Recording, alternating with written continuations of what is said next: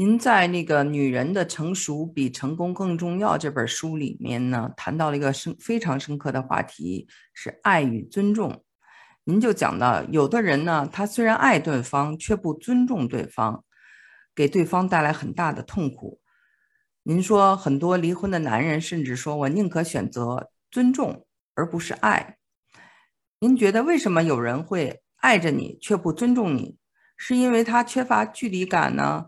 缺乏平等心呢？还是什么？很想听听您对这个夫妻相处的高见。呃，我想呢，与人相处吧，都要懂得尊重他人。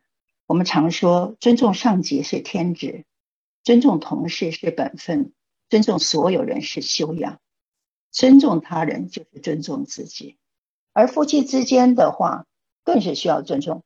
美国有个婚姻调查小组，他们对四百个男人和四百个女人做了一个问卷调查，结果呢，这四百个男人当中有三百多个。他这个题目是这样子的，他说：“你愿意孤独的生活在一个地方，没有人爱你，还是你愿意生活在一个有人爱你而不尊重你的环境？”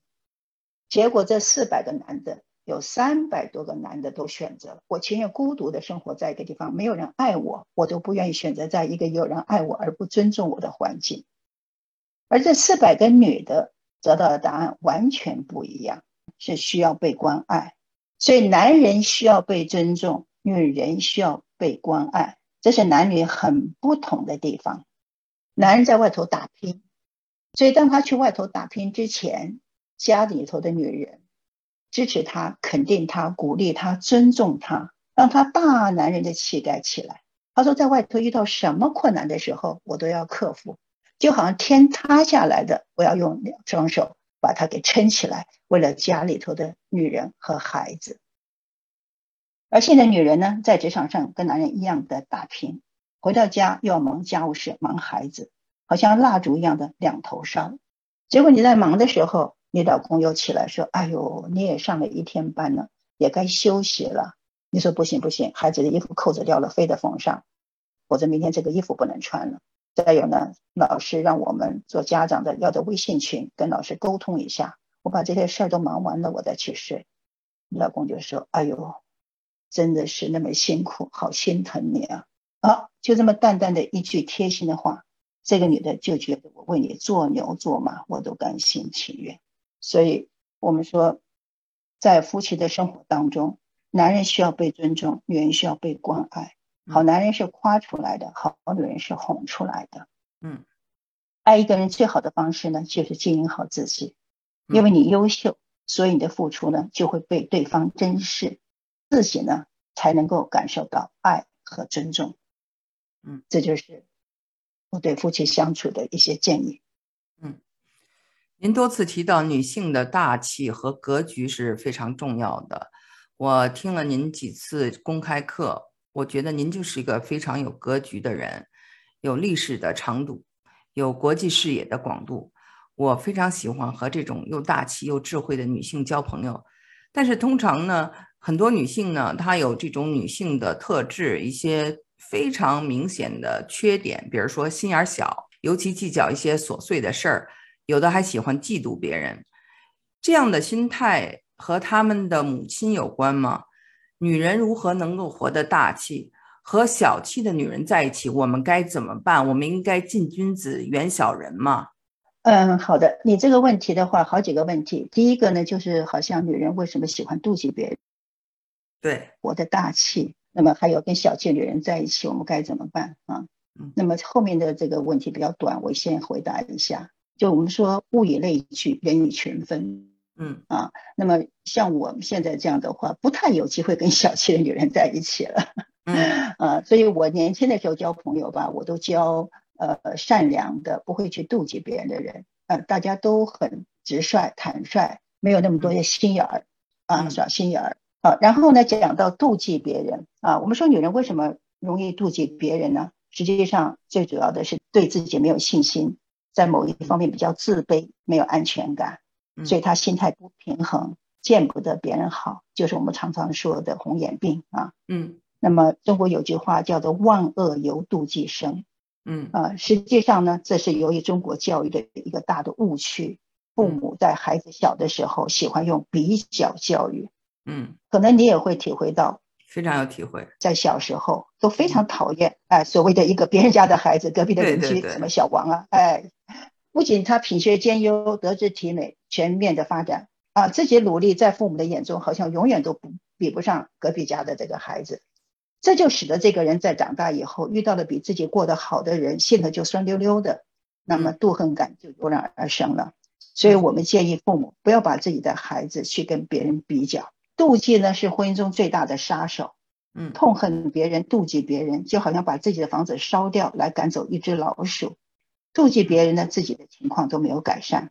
通常我们就是妒忌身边的人，不会是去妒忌呃很远的那个你根本够不着、根本见不到的那些人。所以这就是跟你最亲近的朋友反而会受到的伤害。妒忌呀，会导致的这种报复，会产生很多他的这种后果。所以我们说，愚蠢的人只会生气，而聪明的人呢，懂得去争气。看到比自己优秀的人，我们应该把羡慕的眼光有效的转换成动力。那么，再讲到女人如何活得大气呢？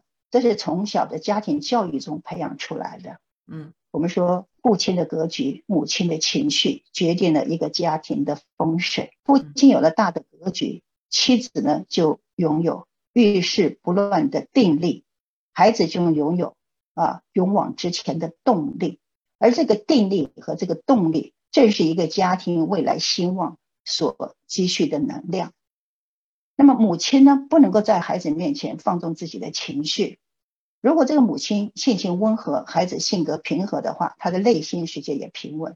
相反的，如果母亲性格暴躁、喜怒无常，孩子就谨小慎微，容易不自信、胆小，对抗性也强。但是成才能有多大，在于父亲。父亲在家庭里头，他象征着责任、担当、权威、规则、力量、格局和事业，都是一些很阳刚的东西。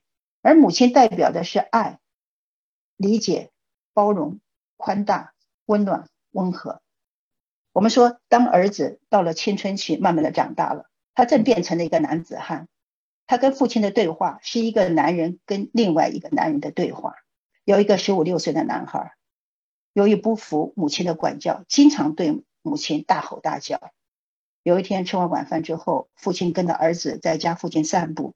父亲就不经意的说：“你妈嫁给了我，就是我的女人，对我的女人说话那么不客气。”儿子听后大吃一惊，才发现，才发觉自己对母亲的不尊重，确实冒犯了父亲。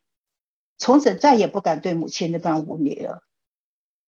这就是父亲的权威对孩子所起的作用。再讲到女儿，父亲是女儿生命中的第一个男人。父女关系良好的女孩更自信、自尊，长大以后跟异性相处更容易，选择伴侣更理性。我本人就是跟父亲的关系非常好。嗯，我父亲不仅是一个好的父亲、好的丈夫，由于我父亲为人正直、热心公益、见多识广，所以除了他本职的工作之外，我们住在眷村里头，他被眷村的。这些邻居们推选为里长，而且还叫他博士。所以邻里们有纠纷的时候，都是我父亲去排解。比如说，我先下班回来，我妈妈把饭菜做好了，我们正要吃饭，不得了啦！有一对夫妻打得个不可开交啊！我们在家等了大概一个来小时，一个半小时，哎，我父亲回来了，我们等着他吃饭。一面吃，父亲就说：“啊，为什么他们两个打起来了？是因为那个女的说了一句不该说的话，怎么怎么怎么怎么的。”所以从小我就知道什么话能说，什么话不能说，不能说的话说了会怎会挨打的。嗯啊，什么是对的，什么是错的，什么是好的，什么是坏的，从小我就很清楚。嗯，那么我看到我的父亲在排解这些纠纷之后，这些人对他非常的尊敬。所以我内心就对自己讲，我将来也要做一个受人尊敬的人。嗯，而且我父亲说话很有原则，说一不二，邻里们都很听他的。我们孩子们当然也听我父亲的。我父亲平日除了教我做人做事的道理，让我懂得了很多是非善恶。我的妈妈呢是摇脚，所以呢走很远的地方都不太方便。那我到外面去买东西啊，买衣服啊，文具啊什么，都是爸爸或者哥哥带着我去。嗯，那么我的父亲呢，除了教我做人做事道理，还鼓励我在学习之余多看报纸、看新闻，关心国家大事和社会的事件。所以就在这些点点滴滴、潜移默化、耳濡目染、言传身教当中，我的个性就比较大气开朗。社会责任感也强，也热心公众的事务，关心国家的命运和政治，不会像一般的小女生小鸡肚肠的妒忌啊、斤斤计较这些毛病。嗯就这样子培养出我的格局、视野和胸襟。嗯可能这就是所谓的富养女儿吧。嗯，这个富不是富有的富，嗯，而是丰富的富，就是要培养孩子要有丰富的内涵。对开，阔的胸襟和智慧的头脑。我还加一句父亲的父，富养，那时候要父亲的参与。所以，我们说，决定孩子一生的不是学习成绩，而是一个健全的人格修养。而这些人格修养，就是父母在潜移默化当中慢慢的帮忙形成的。嗯